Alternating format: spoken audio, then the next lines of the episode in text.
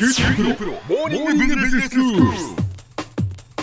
今日の講師は九州大学ビジネススクールで世界の経営環境の変化について研究されている村藤勲先生ですよろしくお願いしますよろしくお願いします。先生今日はどういうお話でしょうか？今日はトランプ体制の動揺の話をしたいと思うんですよ。はい動揺というのは動揺するっていう動揺ですねそうですね。人事問題えでえ相当トラブってましてね。はい前からあのトランプ体制がなかなかできないとええいう話をしたと思うんですけど、はいはいまだ議会で承認もらわなきゃいけない人事の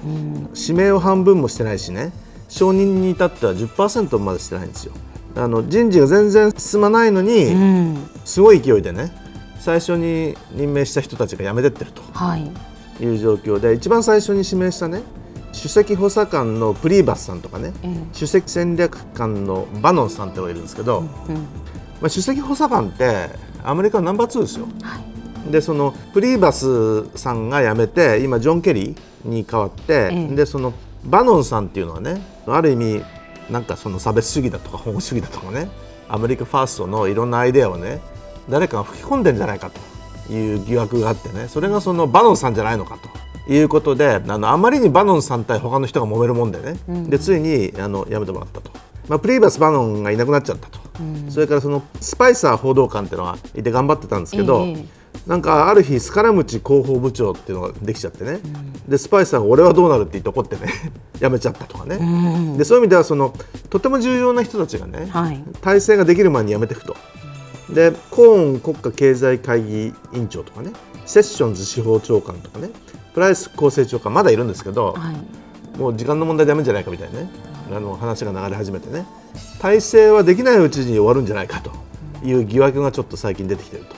でもそんなその要人が決まっていない状況だとか、それやめていっている状況で、そ国が政治が回るんですか？きちんと。回っていだからあるんですか？んまり回ってないんですよ。そうですよね。あんまり回ってないんですよ。で回る前に終わっちゃうんじゃないかと。いう疑惑がちょっと出てきてるところでね。でそもそも選挙の時に言ってたね、はい。あの法人税を35%から15%にしますとかね、んそれからオバマケアやめますとかね、この辺がなかなか進んでないわけですわ。はい。まあ、35%から15%に下げるとね。政府の税収が少なくなるんでね。財源を確保しなきゃいけないだろうと。ところが共和党が言ってたね。輸出するときにお金取れとかいうのは輸出企業に大反対されてもうダメってことになっちゃったしね、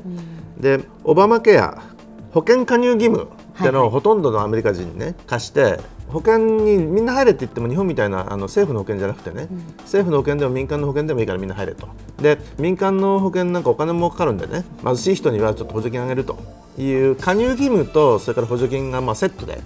すごいお金かかる政策なんですよ。で民主党はもともとそれあのいいんじゃないって言ってたんだけど、共和党は怒ってたわけですよ。はいはい。それで、まあ、トランプがあの代替案を出してきてね加入義務は外しますとそれからその補助金削減しますと。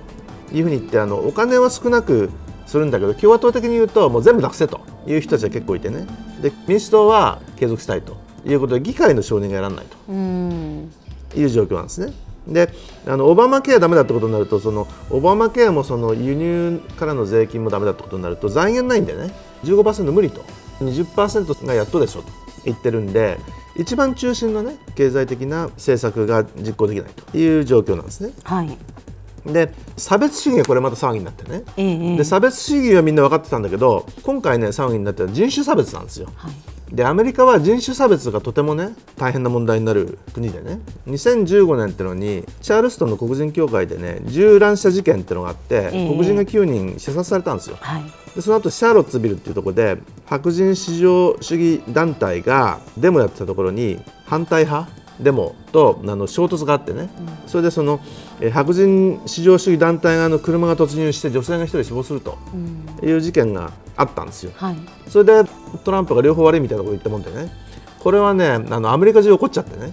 民間企業だとかそれからあのトランプの顧問だとかね。共和党とか軍までねトランプ許せんと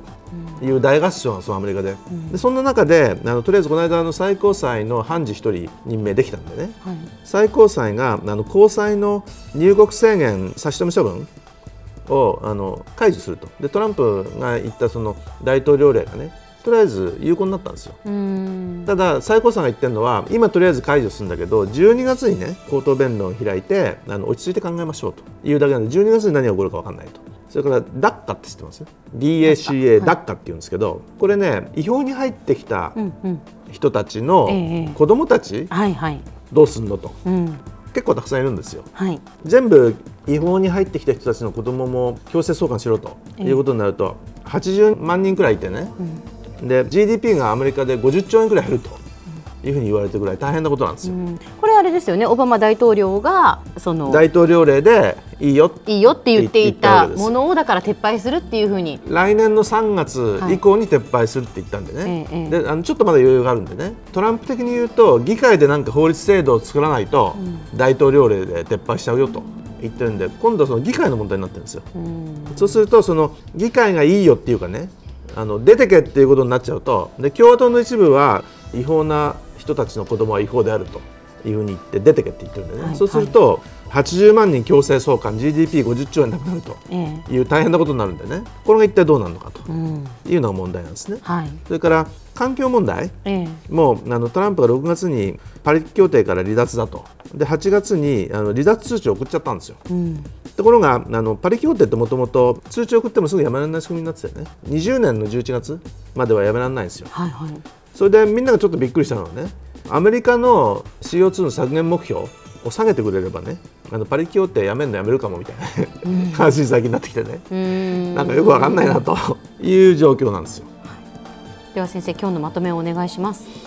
あのトランプ体制が動揺してきたという話なんですけど最初にあの国家安全保障担当のあのフリン補佐官とかコミ FBI 長官があのいなくなったと思ったらねあの一番の中心だったプリーバス首席補佐官だとかねバノン首席戦略官スパイサー報道官もいなくなっちゃったそんな中で人事とか外交はなかなか進まないんですね。で公約してたオバマケアの撤廃とかあの法人税の15%引き引き下げも進んでないと。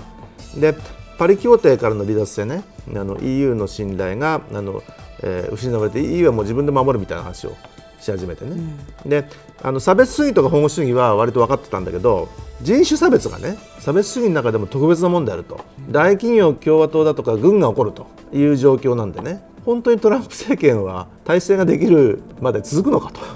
いう疑惑が最近生じ始めているという状況ですね。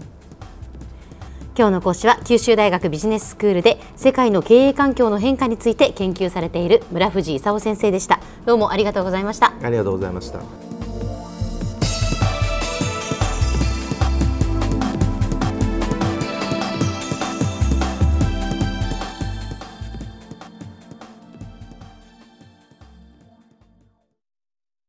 QT プロは通信ネットワーク、セキュリティ、クラウドなど QT ネットがお届けする ICT サービスです。